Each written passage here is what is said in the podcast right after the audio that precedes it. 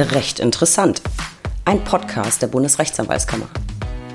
Ich bin Stefanie Bayrich, Pressesprecherin der BRAG und in der heutigen Folge geht es um das Thema Salongespräche mit Manon Heindorf. Ich begrüße euch alle recht herzlich zu Teil 1 unserer Jubiläumsausgabe.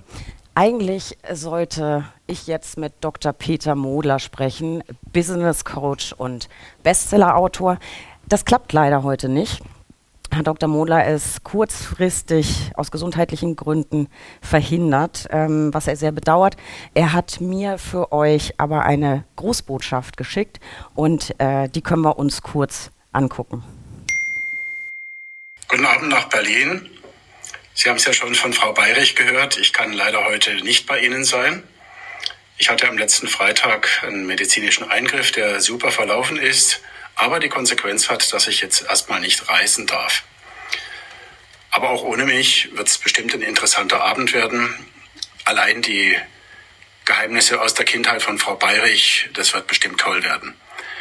Oder äh, habe ich da was falsch verstanden, Frau Bayrich? Einstweilen schöne Grüße aus dem Kaiserstuhl und machen Sie es gut. Ja, über private Geheimnisse aus meiner Kindheit wollte ich heute eigentlich nicht sprechen, aber sehr, sehr gerne natürlich über private Geheimnisse aus der Kindheit meiner Gäste. Ähm, da haben wir euch jetzt hinten mal die Handynummer eingeblendet. Äh, da könnt ihr gerne Fragen rund um private Geheimnisse an meine Gäste stellen oder auch fachliche Fragen. Macht davon gern Gebrauch. Ähm, ich weiß, es ist kein Trost, kein richtiges Trostpflaster, vielleicht ein kleines. Ähm, ich werde nachher irgendjemandem aus dem Publikum, der es haben will, mein persönliches Exemplar vom Arroganzprinzip äh, schenken. Ich warne vor, das Buch ist echt super fertig, also es ist komplett durch, weil ich habe damit gearbeitet. Und um Missverständnissen vorzubeugen, man gibt so ein Buch natürlich nicht her, ich habe aber davon zwei Exemplare gekauft, deswegen kann ich eines durchaus hergeben. Jetzt habe ich aber noch ein großes Trostpflaster für euch. Ähm, es gibt heute kein Coaching, aber es gibt für euch ein Test, was euer Gespür für die Wahrheit angeht. Und das Gespür für die Wahrheit fordere ich aber nicht alleine heraus, sondern habe mir Verstärkung geholt. Und zwar von der bezauberndsten Person, die ich mir als Ersatzgast vorstellen kann. Ich glaube, ihr kennt sie alle. Sie ist nicht nur eine Bank als Strafverteidigerin, sondern sie ist sozusagen die Queen of Gerichtsshow. Manon Heindorf hat sich ganz kurzfristig entschlossen, mir für heute Abend sozusagen den Allerwertesten zu retten. Manon, ab in den Sessel mit dir.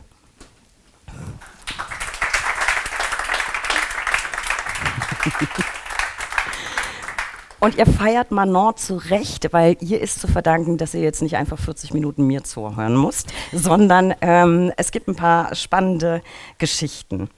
Ähm, Manon, ich glaube nicht, dass ich die vorstellen muss. So ein bisschen habe ich schon. Ähm, ein bisschen tue ich es trotzdem. Du bist Rechtsanwältin, Fachanwältin für Strafrecht. Bis vor kurzem hattest du deine eigene Kanzlei. Jetzt bist du gerade gewechselt zu Ingo Bott. Kanzleien, Kanzleiplan A. Auch Ingo war schon bei mir zu Gast im äh, Podcast und du bist zu sehen bei Ulrich Wetzel, das Jugendgericht und das Strafgericht. Und was wirklich witzig ist, wir haben in unserer Sommerpause gerade erst zusammen aufgezeichnet. Die Folge ist noch nicht erschienen, die kommt raus im Oktober. Und wir beide haben so ein bisschen rumgeblödelt und quasi aus Versehen ein Spiel erfunden. Fernsehen versus Realität. Erzähl doch mal, was, was war da los? Was haben wir angestellt? Wenn ich mich noch recht erinnere, hast du mich, glaube ich, gefragt, beziehungsweise mich aufgefordert, ich soll mal zwei Fälle nennen, die so ein bisschen skuri kurios waren. Einmal aus der Realität und einmal aus dem Fernsehen. Und nachdem ich beides erzählt hatte, sagtest du, hm, das hätte ich jetzt irgendwie nicht gedacht. Ich dachte, der echte Fall wäre einer aus dem Fernsehen gewesen und andersrum. Und dann haben wir irgendwie so weitergesponnen und haben gesagt, dann machen wir doch mal eine Serie draus, weil das könnte vielleicht ganz gut werden. Und so ist das heute jetzt hier entstanden, ganz spontan am Anfang der Woche. Wer weiß, vielleicht der Auftakt zu einer großartigen Serie. Wir werden es sehen. Ich meine auch, das war ungefähr so. Und genau das machen wir heute mit euch. Wir spielen ein bisschen Fernsehen oder Realität. Wird so funktionieren. Ich ähm, schilder euch ganz kurz eine Szene oder einen Fall oder einen Vorfall, weil in den Gerichtssendungen sieht man ja nicht immer nur die Hauptverhandlung, sondern man sieht durchaus mal so eine Szene auf dem Gerichtsflur, bisschen Vorgeschichte, bisschen Abspann. Da stelle ich euch was vor und dann würde ich euch bitten, dass ihr per Handzeichen abstimmt, ob ihr glaubt, dass es ein echter Fall ist, in dem Manon tätig war, oder einer ihrer Fernsehfälle. Und ihr, die die Folge zu Hause etwas später hört und guckt, äh, ihr könnt natürlich im stillen Kämmerlein für euch mitraten. Dann würde ich sagen, wir steigen ein. Manon hat mal eine Altenpflegerin verteidigt, die einen Heimbewohner über mehrere Stunden in einer Putzkammer eingeschlossen hat. Wahrheit oder Fernsehfall? Was glaubt ihr? Wer ist für echter Fall? Das ist normal. Ich, ich, ich, glaube, das, das wird doch ein äh, gesellschaftskritisches Format heute Abend. Wer, wer glaubt, es ist ein Fernsehfall gewesen? Niemand. Niemand. Doch. Einer. Einer. Äh, tatsächlich sonst alle für echter Fall. Manon, was war's? Es war ein Fernsehfall. das, das kann heute sehr spaßig werden. Das gefällt mir jetzt schon sehr gut, das Spiel, schon nach dem ersten Fall. Es war tatsächlich ein Fernsehfall. Und zwar war es so, dass dieser ähm, etwas ältere Herr, der frühere Mathelehrer der Altenpflegerin war, die Dame hatte es nicht so mit Zahlen, um es mal vorsichtig auszudrücken. Und ähm, der ähm, Heimbewohner hat sie dann während der Pflegedienste immer noch mit Matheaufgaben gequält und ihr auch schriftliche Matheaufgaben gegeben. Und das konnte sie irgendwann nicht mehr und wollte auch nicht mehr. Und dann hat sie ihn eingesperrt, weil sie keine Lust mehr hatte. Ehrlich gesagt, absolut nachvollziehbar. Mathe ist super mies. Ich habe es gehasst. Ich finde, es schreit irgendwie nach Freispruch, ehrlicherweise. Ähm, weiter geht's. Vorwurf versuchter Totschlag. Manon hat einen Mann vertreten, der eine Gerichtsvollzieherin niedergestochen haben soll, die seine Wohnung zwangsräumen lassen wollte. Wer glaubt, das ist ein Fernsehfall? Wer glaubt, das ist ein echter Fall? Alle sind für echter Fall. Manon, was war's? Es war wieder ein Fernsehfall. Ich bin mal gespannt, wie die Quote hier heute am nicht Ende, gut, nicht gut. am Ende tatsächlich ist. Nein, auch das war tatsächlich ein Fernsehfall. Der Titel Gerichtsvollzieherin bei Zwangsräumung niedergestochen, so ganz passend. Ähm, der Hintergrund war dieser: Der Herr hatte einen spielsüchtigen Sohn, der das ganze Geld seines Vaters irgendwie verspielt hat. Äh, aufgrund dessen hatte der Vater nicht mehr die Mittel, generell seine Rechnungen zu bezahlen. Ähm, daraufhin wurde halt die Wohnung, die Eigentumswohnung zwangsversteigert und mithin natürlich dann auch zwangsgeräumt. Und als die Gerichtsvollzieherin dann vor der Tür stand, soll er sie hinterrücks mit zwei Messerstichen angegriffen haben. Er war es aber natürlich nicht. Ich habe natürlich einen Freispruch bekommen. Natürlich. Nein, wer, wer war es? Es war die Geliebte des Ehemanns, des Gerichtsvollziehers. Wie es immer am Ende so ist. Ne? Es wurde eine Handyhülle dann am Tatort gefunden. Es war ein regenbogenbuntes Einhorn. Man könnte jetzt vermuten, dass es vielleicht nicht die Handyhülle des Vaters war. War es auch Man nicht. weiß es nicht. Man weiß es nicht. Es war die Handyhülle der Geliebten. Ja, und so habe ich einen Freispruch bekommen und die Geliebte wurde dann am Ende verurteilt. Ihr müsst euch, glaube ich, echt noch so ein bisschen anstrengen. Die Quote ist bisher nicht so richtig gut. Ähm, weiterer Fall. Manon hat mal einen Angeklagten verteidigt, der sozusagen hackenstramm bei Gericht erschienen ist. Er hat eine Riesenszene auf dem Gerichtsflur gemacht, Manon angeschrien, wollte sich nicht von ihr vertreten lassen und hat sie auch angerempelt und geschubst. Was glaubt ihr? Fernsehfall? Wer ist für Fernsehfall? Einer für Fernsehfall? Wer ist für echter Fall? Ihr denkt alle total schlecht ne, von unserer Gesellschaft. Manon, was war's? Ja, es war tatsächlich ein echter Fall. ähm, ja, das war eine klassische Beiordnungsgeschichte. Ich kannte den Mandanten vorher nicht, der hat sich auch nicht bei mir gemeldet. Das ist ja manchmal so, ähm, dann erreicht man die nicht und die melden sich auch nicht und dann trifft man sich quasi erst auf dem Flur ähm, und bespricht sich dann. Das war hier tatsächlich nicht so richtig möglich. Das Gericht war vorher im Verzug, wie das am Amtsgericht schon mal ist. Dann sitzt man da, die terminieren alle halbe Stunde, geht natürlich nicht auf. Ähm, dann sitzt man da und wartet und dann kam in dem vorigen Termin, ich setze mich dann immer schon mal rein, gucke so ein bisschen, wie die Atmosphäre ist, wie das Gericht drauf ist, da kann man ja schon mal so ein paar Vibes mitnehmen. Und dann kommt halt jemand rein, so ein klassischer Punk, würde ich mal sagen, so, also abgerockter Punk, der in einer Fantasiesprache in diesem Saal rumbrüllte. Also man konnte nicht verstehen, was er wollte. Das hat so zwei, drei Minuten gedauert. Dann ist er wieder raus. Ähm, der Bewährungshelfer war auch da und der sagte mir dann, ja, das ist Ihr Mandant. So. Schön, freue ich mich. Bin ich rausgegangen, um mich mit ihm zu besprechen, weil ich das ja noch nicht konnte. Dann ist er tatsächlich relativ schnell ziemlich ausgerastet. Er hat, das, er hat auch Stühle geworfen und, ne, also wie man sich das so richtig vorstellt, einmal komplett auf dem Flur rumrandaliert, mich auch angebrüllt, hat mich auch so weggeschubst, stört mich aber relativ wenig. Ich meine, du kennst mich ganz gut. Ich bin dann hinterher, hat mich vor ihn gestellt und habe zurückgebrüllt. Dann war Ruhe im Karton. Ähm, und dann konnten wir tatsächlich nachher auch verhandeln. Ich meine, es ist natürlich grundsätzlich nicht richtig, mit jemandem zu verhandeln, der betrunken ist. Ähm, wir haben aber abgewogen, ähm, äh, die Prognose von dem Bewährungshelfer war, nächstes Mal wird es auch nicht besser. Und er sollte dann in eine Therapie kommen. Also es gab einen Therapieplatz tatsächlich, ähm, ein paar Wochen später. Und ähm, dann gab es nochmal eine Bewährungsstrafe äh, und er konnte dann seine Therapie antreten, weil dann hätte er den Therapieplatz auch wieder nicht bekommen, wenn wir das wieder quasi mhm. rausgeschoben hätten. Und das war am Ende dann ähm, tatsächlich eine ganz gute Lösung. Und der Witz war, ähm, die Verhandlung davor, da ging es um so Türstehergeschichten, irgendwas in der Disco, Prügelei.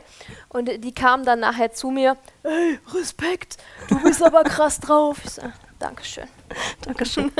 Ich fand trotzdem, ich hätte, ich hätte auf Fernsehfall getippt. Ich habe das richtig gesehen. Das ist so ein klassischer Alexander ja. Holtbauer Salisch irgendwie könnte, so inszeniert. Könnte Tja, auch da passieren. So ja. kann man sich enttäuschen. Nächster Fall. Während einer laufenden Gerichtsverhandlung, in der Manon einen vermeintlichen Täter vertreten hat, kam es zu einem zweiten Attentat auf das Opfer, das schon im Krankenhaus lag. Was glaubt ihr? Fernsehfall? Wer ist für Fernsehfall? Okay. Wer ist für echter Fall? Ja, ein bisschen mehr für Fernsehen, aber doch einige für echter Fall. Mhm. Und was war's? Fernsehfall. Fernsehfall. Quote stimmt. Nein, das war ein Fernsehfall. Ich würde sagen, das kann es in Realität vielleicht sogar auch geben, ist mir noch nicht untergekommen. Aber hier war es so, es ging, ging um das sogenannte Love-Scamming oder auch Heiratsschwindel, wie man es früher genannt hat. Und angeklagt war der Ehemann eines Opfers, der soll ähm, diesen Love-Scammer im Park ähm, erstochen nicht, weil er lebte er ja noch, aber angestochen haben. Angestochen. Mit mehreren Messerstichen. Also Messer sind ganz beliebt beim Fernsehen, also weniger Pistolen, sondern eher Messer. Irgendwie das beliebtere Tatmittel, warum auch immer. Ähm, so, und dann kam es halt während der Hauptverhandlung, kam ein Anruf beim Staatsanwalt, der ganz hektisch wurde, ähm, dass das Opfer im Krankenhaus nochmals mit einem Messer angegriffen wurde. Gut, man konnte dann eins und eins zusammenzählen, das konnte mein Mandant nicht sein. Der saß ja neben mir, war schwierig. Ähm, ja, und so musste die Polizei nochmal ranrücken.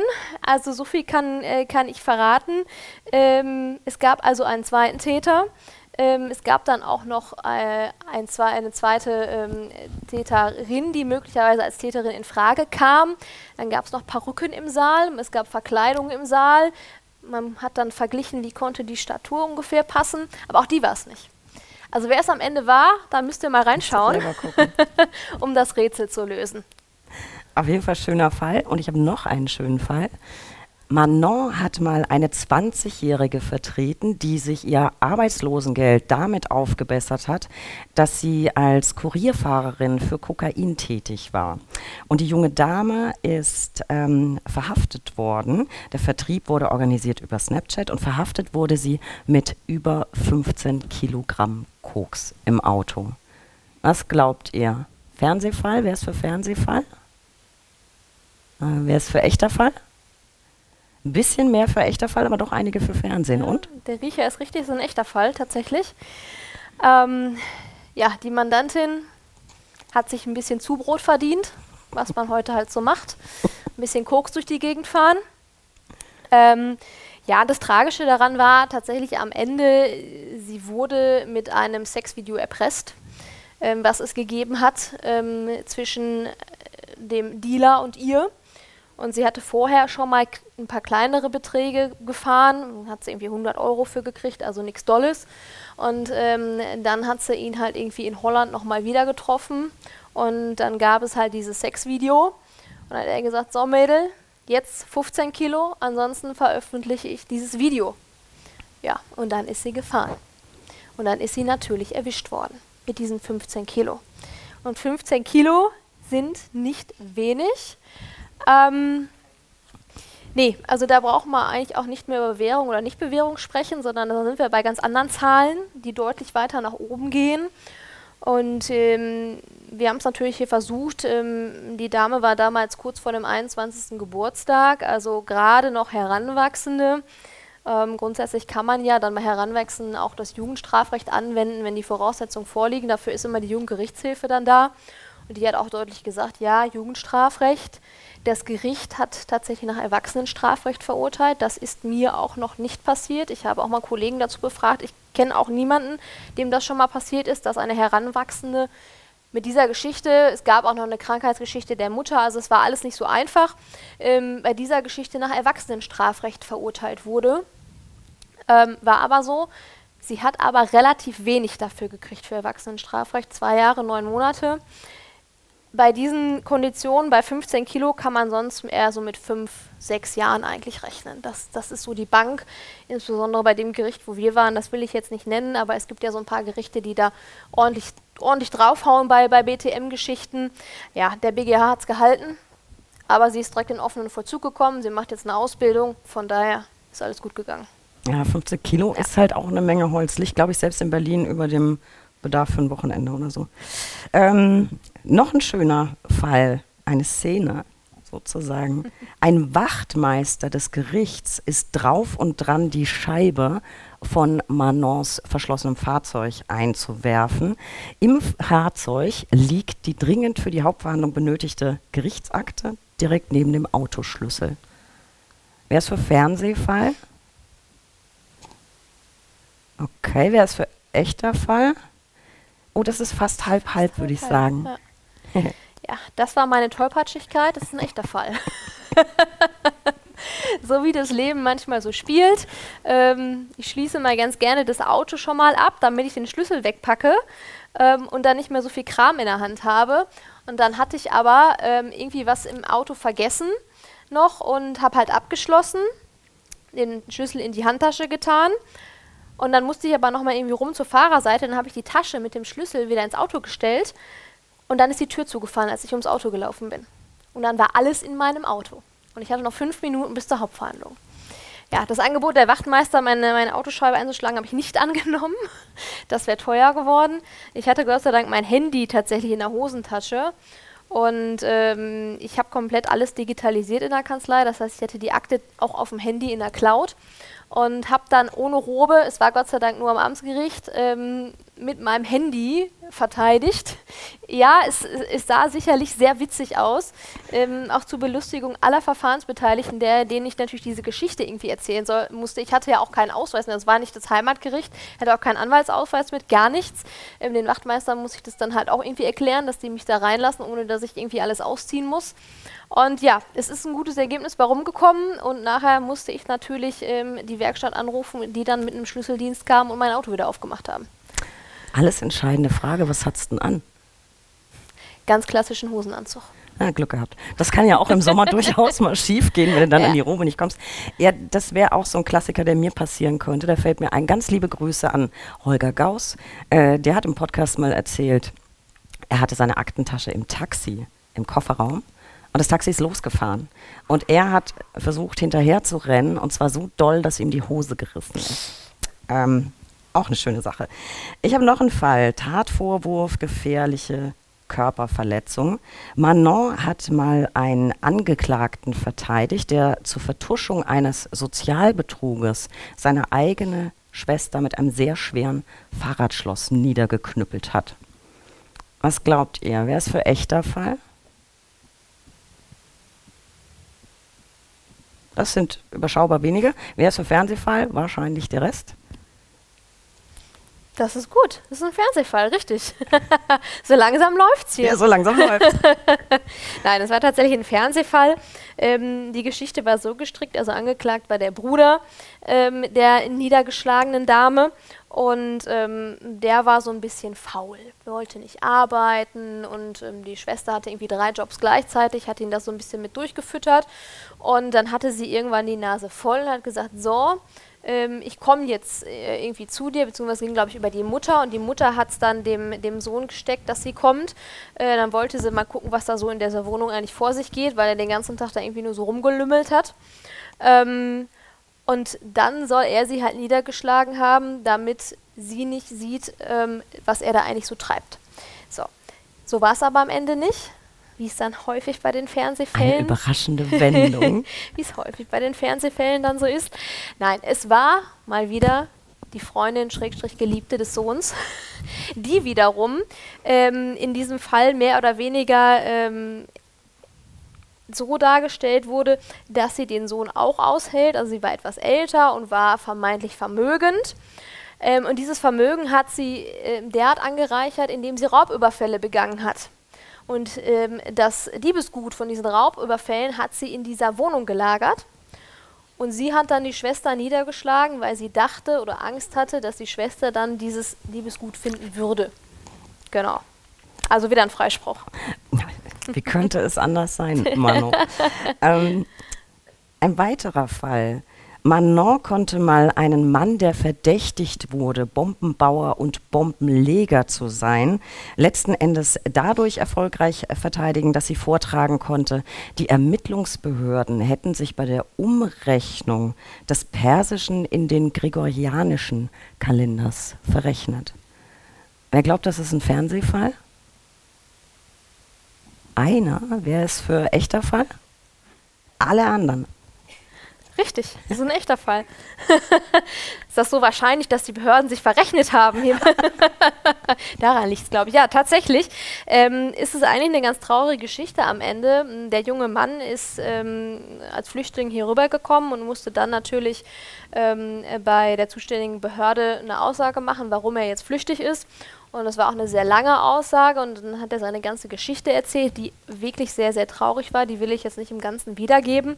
Ähm, unter anderem hat er halt erzählt, dass, dass er von der Taliban quasi rekrutiert wurde und als ähm, Bombenbauer und Bombenleger ähm, da quasi ähm, arbeiten musste. Der Junge war 14 damals. Das muss man mal dazu sagen. Der war 14 und ist dann halt, hat es ihm gelungen zu flüchten mit ein paar anderen und musste dann diese Aussage machen. So, aufgrund dieser Aussage hat die Behörde diesen Sachverhalt an den BGH geschickt, beziehungsweise an den Generalbundesanwalt. Der ist ja dann für diese Straftaten direkt zuständig.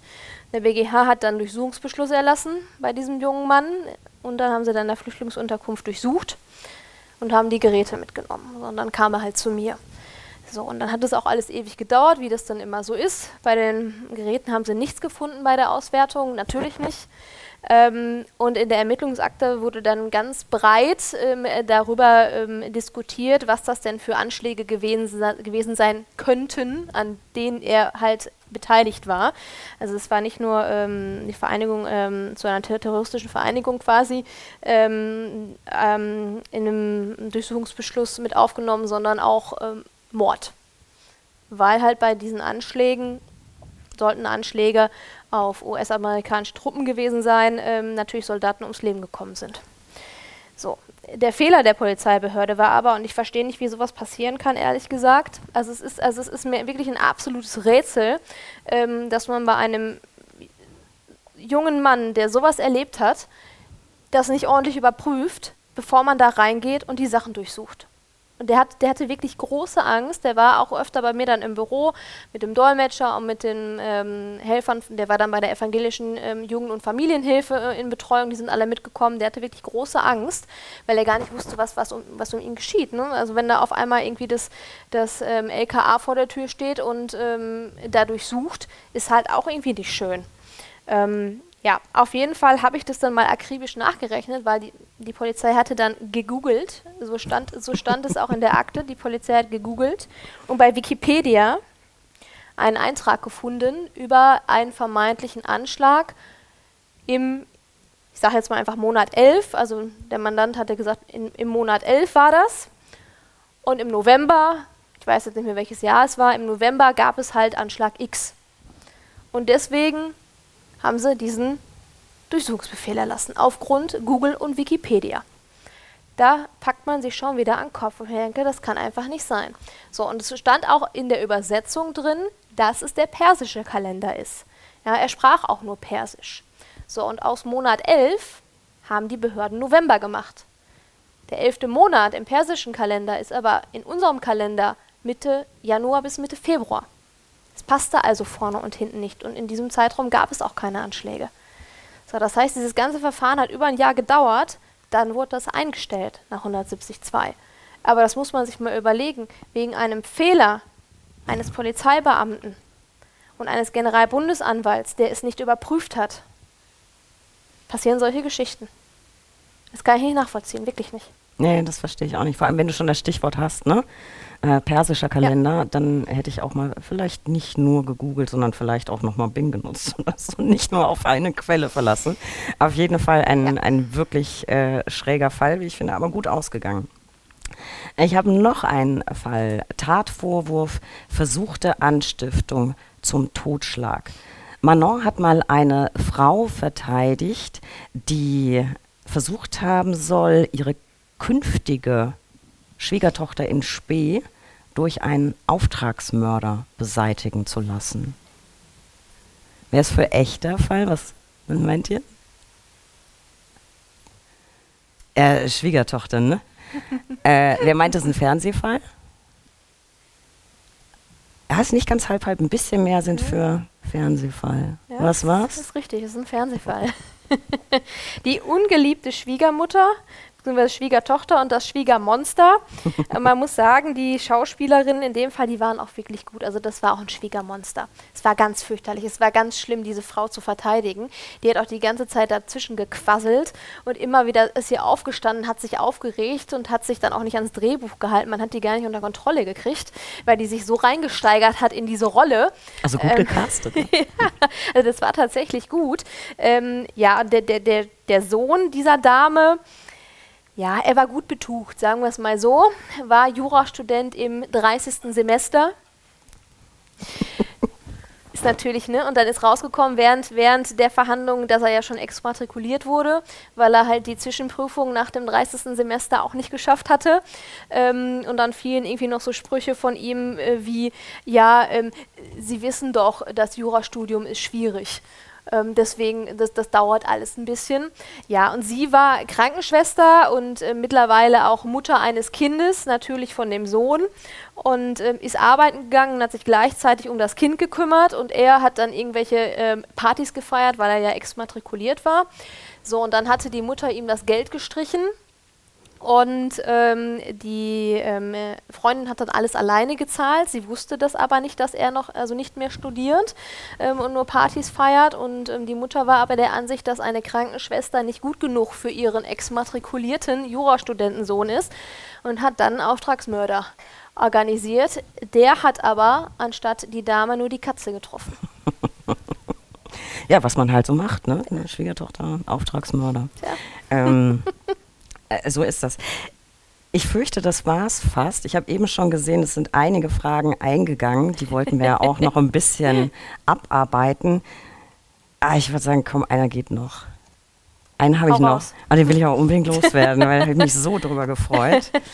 Manon war mal auf einer Pornoseite zu sehen ähm, mit Sexdates. Eine Annonce für Sexdates. Was glaubt ihr? Fernsehfall? Wer ist für Fernsehfall? Oh, wie sie sich alle freuen. Wer ist für echter Fall? Oh, dir traut man einiges zu. Die Mehrheit ist für echter schon, Fall. Das ist tatsächlich ein echter Fall. ist aber kein zweites Standbein von mir. Also ich muss die Hoffnung direkt hier wieder trüben. Ich wollte gerade mal fragen, was bringt das? Klassischer Fall von Bildpiraterie. Ich habe das auch gar nicht selber gefunden, äh, sondern die Justiz war auch betroffen. Und ich habe das dann als Info von der Justiz bekommen, dass man doch meine Bilder auf dieser Pornoseite gesichtet hätte. Ähm, und es, war, war nicht, es waren die Bilder von meiner Kanzleiseite, also wirklich klassisch im Hosenanzug. Und dann äh, wurde ich dort angeboten für diese Dates mit Namen, mit Kanzleiadresse und diversen Beschreibungen, wo ich dachte, hm, wusste ich selber noch nicht. Ähm, ja, Haben ihn natürlich zur Anzeige gebracht. Ähm, die haben den auch relativ schnell gefunden. Googlest du jetzt, ob du es noch findest? die Bilder sind raus. Ja. Die Bilder sind raus. Ich weiß ja, ich, ich, ich, weiß ja von dir, wo das war. so, nein. Sonst hätte ich es mal gerade rasch rumgezeigt. Du, Aber ja, Kanz ja eh Kanzleifoto könnt, könnt ihr ja heute noch äh, euch. Es ist ein sehr schönes Foto. Ja, fand ich auch so. Ich fand das Foto auch nicht schlecht. Die Kommentare darunter waren fragwürdig. Ähm, aber gut, da konnte sich die Staatsanwaltschaft damit beschäftigen. Die haben den auch gefunden. Ähm, wie gesagt, der hatte auch Bilder von, von Angehörigen der Justiz da hochgeladen, ähm, was auch nicht so schön war. Da war die Polizei dann relativ zügig dabei zu ermitteln. Ähm, und das hat auch ganz gut geklappt. Und er ist auch verurteilt worden. Ähm, und ich habe natürlich auch noch Schadensersatz und Schmerzgeld geltend gemacht. Und oh Wunder, er hat das tatsächlich ohne, dass ich klagen musste, sofort gezahlt. Damit hatte ich nicht gerechnet. Ich, ich frage mich die ganze Zeit, was, was, was steht dann da unter so einer Annonce? Heiße Justizangestellte aus deinem OLG-Bezirk so was ähnliches, ja. Auf jeden Fall, ich muss gestehen, das, das war natürlich äh, meine Lieblingsfrage heute Abend. Ähm, und es sind auch schon einige Fragen für dich eingegangen, Manon. Wir haben noch ein bisschen Zeit, also macht gerne rege Gebrauch davon. Ich habe eine Frage von Daniel. Ähm, er möchte gerne wissen, wer schreibt denn das Skript äh, der äh, Fernsehfälle und äh, ob du konsultiert wirst, also entscheiden kannst, ob du einen bestimmten Fall nehmen willst oder ob du dann nehmen musst. Ja, also die Fälle werden von Autoren geschrieben, tatsächlich klassische Autoren. Das machen wir Juristen nicht selber und wir kriegen die Fälle dann auch zugeteilt. Also wir suchen uns das nicht aus. Wir kriegen die Drehbücher meistens einen Tag oder zwei Tage bevor wir drehen auch erst zugeschickt, also relativ spontan. Ähm, und natürlich lesen wir uns das dann auch durch. Es geht, geht vorher auch zwei, dreimal nochmal durch eine juristische Prüfung, ähm, weil es halt Autoren sind und keine Juristen. Und da sind immer Fehler drin. Da sind halt immer juristische Fehler drin, die man auch so nicht im Fernsehen zeigen sollte. Natürlich ist im Fernsehen nicht immer alles korrekt, da brauchen wir auch nicht drüber sprechen, weil sonst ist es langweilig für den Zuschauer. Ähm, aber so grobe Schnitzer sollten da am Ende nicht drin sein. Deswegen geht, geht das mehrfach durch eine juristische Prüfung. Dann kriegen wir die Skripten und wir dürfen natürlich daran rumbasteln. Ähm, also wir müssen nicht das machen, was da drin steht. Ähm, wir müssen auch nicht sagen, was da drin steht. Wir sind komplett frei. Also wir Juristen, die Schauspieler nicht, die müssen das machen, was da drin steht. Das ist aber auch deren Job. Ähm, und wenn ich das nicht machen möchte, dann mache ich das auch nicht.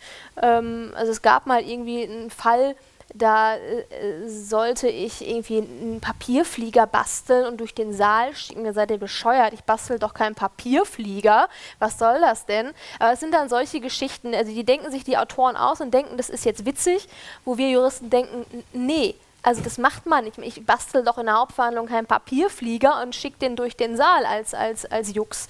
Solche Geschichten, ja. Oder manche Sachen passen dann irgendwie logisch dann doch nicht zusammen, wenn man es nochmal ganz durchdenkt. Ähm, und dann ändert man auch mal was. Und manchmal sind die Sprüche auch ein bisschen komisch, die dann da drin stehen, die man so auch in der Hauptverhandlung nicht sagen würde. Und das, das lassen wir dann auch. Also das kann jeder für sich selber entscheiden. Ähm, wir sind grundsätzlich da sehr frei. Es ist auch am Ende meistens so, dass es nie so rauskommt wie so ein Dreh Drehbuch am Ende ist. Ähm, weil immer was passiert, es wird immer was abgewandelt. Also meistens zanken sich ja die Juristen dann untereinander irgendwie. Dann gibt das eine Wort das andere. Oder wenn wir richtig gute Schauspieler haben, ähm, die überzeugen dann auch schon mal richtig und provozieren dann auch. Und da geht man natürlich dann auch drauf ein. Also dann fliegen da schon mal ordentlich die Fetzen. Ähm, ich habe sogar schon mal eine Schelle gekriegt ähm, aus Versehen passiert halt im Eifer des Gefechts. Ne? Aber es ist am Ende dann halt auch ganz witzig. Das ist auf jeden, auf jeden, auf jeden Fall witzig. Ähm, nächste Frage. Manon, äh, eine Frage von Hannes. Was ist anstrengender für dich? Dreh, Training oder echte Verhandlungen? Körperlich anstrengend wahrscheinlich das Training. Wenn man weiß, was du machst, ja, würde ja. ich jetzt auch so denken. Ähm, ja, psychisch anstrengend auf jeden Fall die richtige Hauptverhandlung. Ähm, das ist nicht vergleichbar mit Fernsehen. Also Fernsehen ist halt ähm, nice to have, sagen wir es mal so wie es ist. Es macht Spaß. Ähm, da kann ich ehrlich gesagt ganz gut abschalten, weil es geht ja um nichts. Also ich habe in diesem Moment keine Verantwortung. Ja, ich mache das, was mir Spaß macht ähm, und dann kann man dann auch mal richtig vom Leder ziehen. In der Hauptverhandlung ist es eine komplett andere Situation.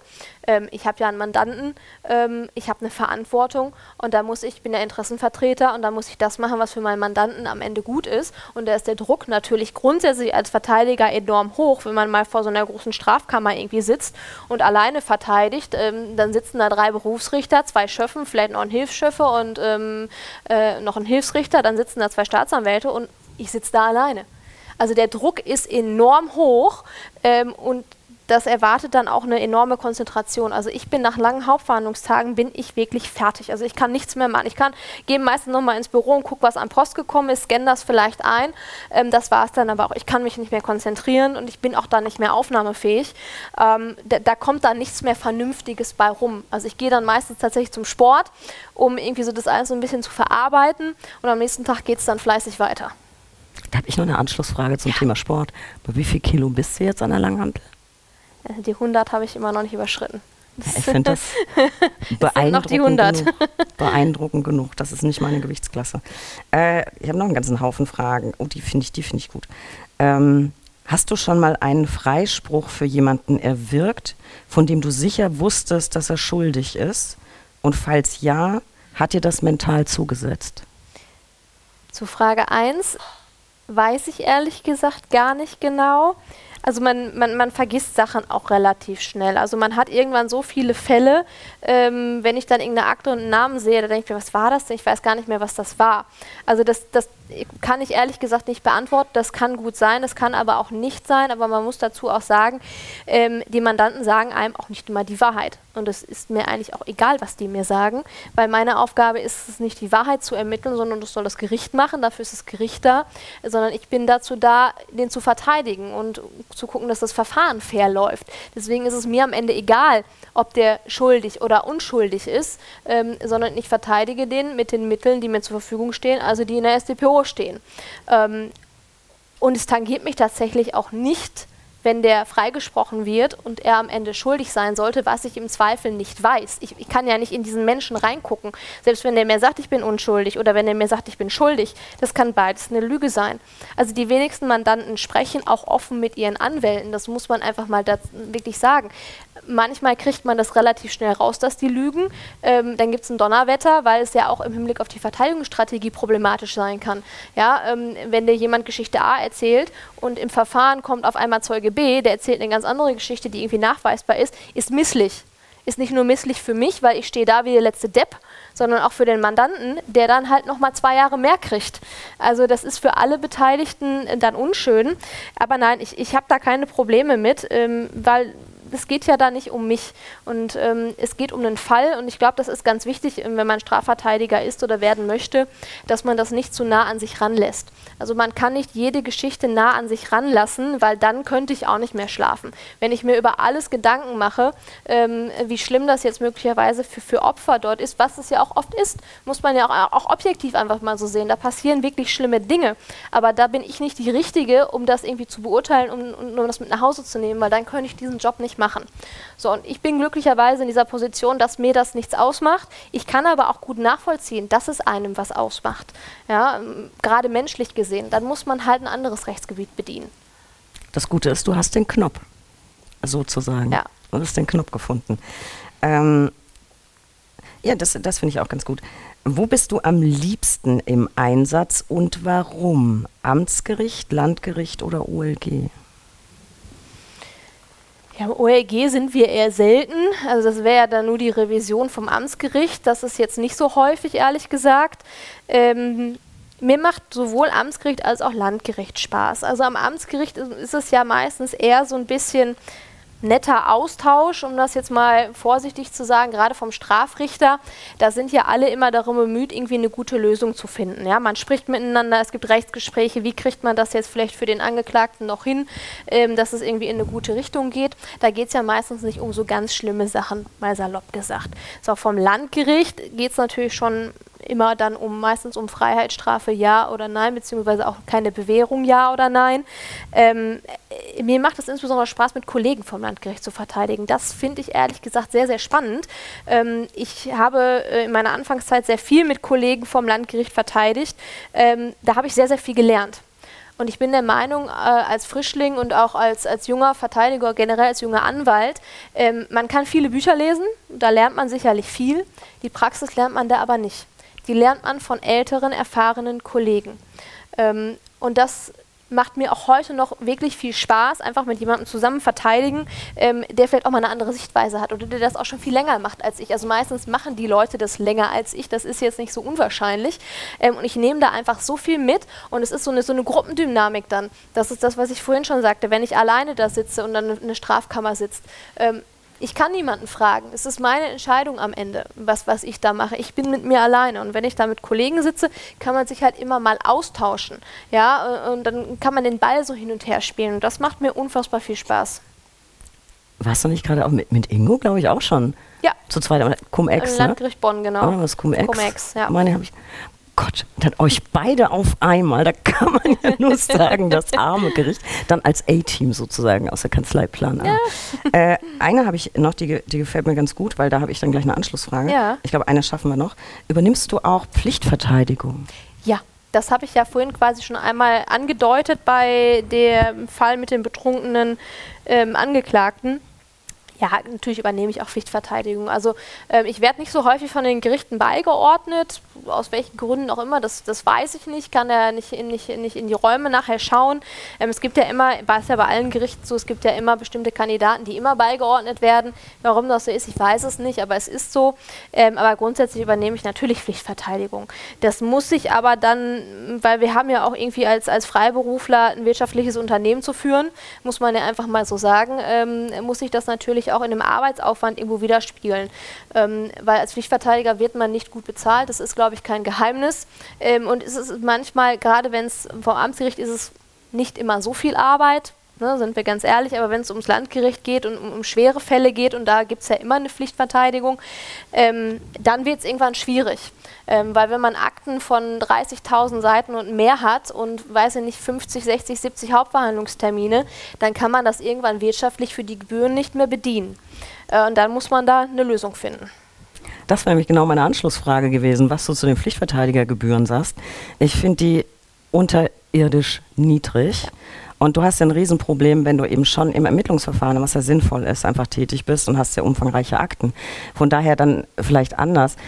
Glaubst du, es wäre in Deutschland besser, wenn wir es wie in der Schweiz halten würden? Die haben zumindest Stundensätze für die Pflichtverteidiger. Da sagen auch die Schweizer Kollegen, es ist nicht genug, Ja. aber die stehen ganz anders da als wir. Das wäre, glaube ich, eine richtig gute Lösung, insbesondere im Hinblick auf die Pflichtverteidigung an den Landgerichten. Ja, am Amtsgericht ist es dann vielleicht mal anders. Da hat man manchmal sehr, sehr wenig Arbeit, gerade wenn die Mandanten sich nicht melden und vielleicht nur man zu dem Termin geht, der auch irgendwie schnell vorbei ist, dann geht das sicherlich. Dann wäre man mit dem Stundensatz wahrscheinlich mit weniger dabei. Aber ähm, bei den landgerichtlichen Prozessen, das sind ja nicht, wie viele Stunden, wie man da arbeitet. Und wenn man das mal ausrechnet, äh, am Ende alles zusammen, wenn man das mal überschlägt, dann, ähm, wenn man jetzt mit einem Hauptverhandlungstermin rechnet, dann kommt man da irgendwie ähm, ohne Umsatzsteuer bei 1000 Euro ungefähr raus, vielleicht 1200 Euro. Und so ein Verfahren dauert ja, also mit Ermittlungsverfahren am Landgericht ein Jahr, anderthalb, zwei. So, und die Gebühren kriegt man dann nochmal ein halbes Jahr später ausgezahlt, weil der Rechtspfleger die Akte halt immer liegen lässt. Also ich habe gerade in letzter Zeit ist es wirklich erheblich, ähm, wie viele Dienstaufsichtsbeschwerden ich, ich erstattet habe, weil die einfach die Anträge nicht bearbeiten. Ja, ich weiß nicht, woran das liegt. Die sind wahrscheinlich auch überarbeitet, weil es zu wenig Personal gibt. Aber da muss man halt irgendwie eine Lösung finden. Ja? Also wenn, wenn diejenigen, die diese Anträge da bearbeiten, ein halbes Jahr auf ihr Gehalt warten müssten, äh, die würden wahrscheinlich ganz anders reagieren. Davon kannst du ausgehen. Aber deswegen, wir be- befassen uns auch immer wieder mit dem Thema Pflichtverteidigergebühren. Ich hoffe, dass sich da bald was tut. Manon, es blinkt schon da unten. Ich bin ehrlich gesagt ganz froh, dass wir das Ding, Ja. äh, wir haben, für alle, die uns jetzt nicht sehen, wir haben so einen kleinen Countdown, der uns warnt, damit wir heute nicht überziehen. Und äh, ich fürchte, das war's. Eine Kleinigkeit habe ich noch loszulassen quasi für die Zuhörer. Ähm, für tagesaktuelle Infos rund um den Anwaltsberuf besucht uns unter www.brack.de. Abonniert diesen Podcast. Wir freuen uns über jeden neuen Zuhörer. Folgt uns auf Instagram unter recht unterstrich interessant. Werft mal einen Blick in Brack-Mitteilungen, Brack-Magazin, beides digital erhältlich. Und heute, wie immer, aber heute besonders, super wichtig, mal einen Blick in die Shownotes werfen, habe ich ganz viel zu Manon zusammengestellt. Und wenn ihr euch dafür interessiert, wie genau wir dieses Spiel erfunden haben, ich glaube, unsere im Sommer aufgezeichnete Folge kommt am 6. Oktober raus. Hört mal rein. Und vielleicht sollten wir nicht nur eine Serie draus machen, Manon, vielleicht sollten wir mal an Spielehersteller rantreten. Das kannst du als Kartenspiel. Also Wahrheit oder Blödsinn gibt es ja schon, diese Kartenspiele. Warum nicht? Fernsehfall, echter Fall. Wir ja. tüfteln mal dran. Ich glaube, so oder so war das nicht unsere letzte gemeinsame Folge. Ich danke dir von Herzen, dass du heute da warst, auch noch so kurzfristig, so spontan. Und es war mir wie immer ein Fest. Ich danke dir, dass du dabei warst. Mir auch, Steffi, ganz, ganz lieben Dank, dass ich dabei sein durfte. Auch ich habe mich riesig gefreut, als du mich gefragt hast. Ähm, und ich freue mich auch auf unsere nächste Folge und, und auf unsere nächsten Ideen, die wir haben werden. Wir basteln was. Ja. Auf jeden Fall.